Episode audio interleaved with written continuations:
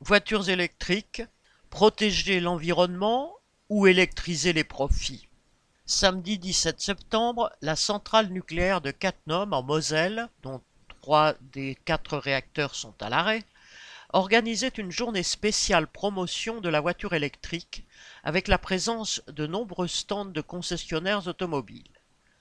Aujourd'hui, on nous vante les voitures électriques propres, écologiques, respectueuses de l'environnement, avec la même conviction qu'il y a quelques années, PSA expliquait que l'air qui sortait des pots d'échappement équipés de filtres à particules était plus pur que celui qui rentrait dans le moteur.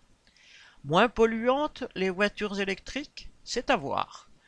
Étant très lourdes, elles génèrent sur les routes, par l'usure des revêtements et des pneus, bien plus de particules fines que les modèles à essence similaires. La production de ces véhicules est bien plus gourmande en énergie, plus de la moitié de l'électricité est produite dans le monde à partir des combustibles fossiles.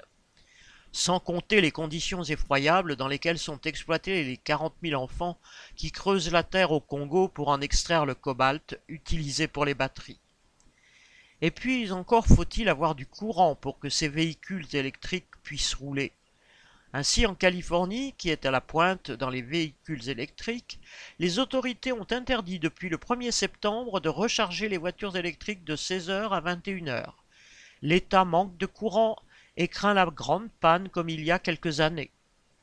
La transition énergétique est un prétexte à des subventions directes aux industriels pour construire des usines de batteries et moderniser des usines de production de voitures ou indirect via des primes versées aux acheteurs de véhicules électriques.